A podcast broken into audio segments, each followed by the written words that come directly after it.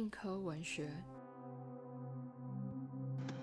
这是魏可风老师第二次写张爱玲的故事了。过了二十年，不知道心境上最大的转变是什么呢？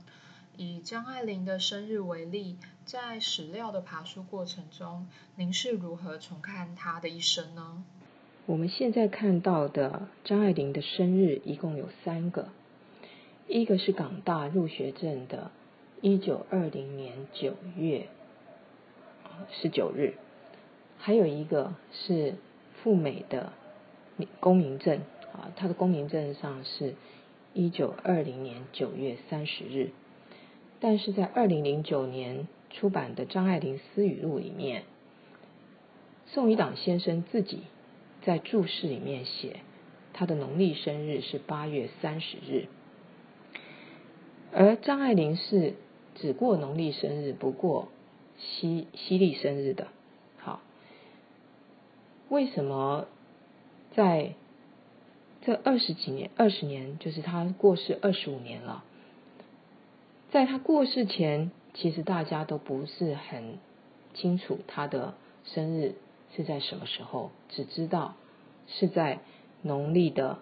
呃，就是中秋节的之后。好，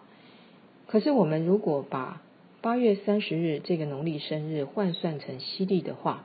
一九二零年十月十一日就是他的西历生日。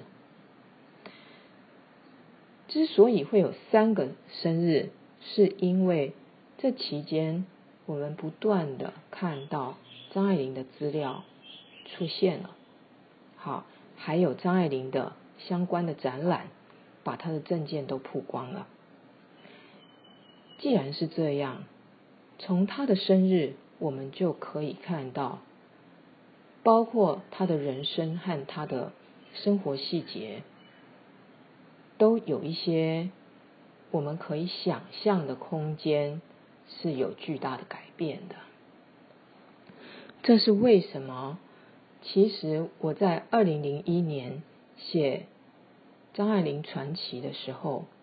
跟今年所出版的《折花》是完全不一样的。好，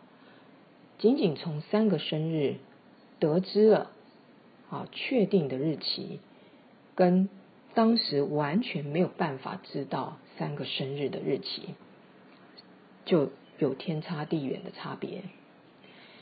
当时只能够用张爱玲的自己的手稿。就是他所写的文章，他的小说，他的散文，还有呃其他人，就是他所认识的人，在他过世当年所写的很多的纪念的文章啊，还有呃有一些张爱玲的评传等等啊，看到他的生平，然后去模拟一点一滴拼凑出来。可是呢，经过了二十年，宋怡朗。先生除了张爱玲私语录之外，还有他的英文作品《易经》《雷峰塔》以及《异乡记》出版，最重要是《小团圆》出版了。好，这些的出版呢，会看到，假如张爱玲，我们讲说她是一个传奇，她是一张世界地图的话，好，那这个地图就完全被这些资料改变了。这是为什么？其实我是一个历史系的学生，我就 我很重视资料的收集。我虽然在写小说的时候需要加入他的对他的想象，可是呢，基本上我认为写一个人的传记本来就必须要非常非常非常用功的地毯式的去收集他的资料，所以。只要是跟他相关的一丁点的资料，我都希望能够收集得到，除非我收集不到。好，那资料本身就会改变传记本身。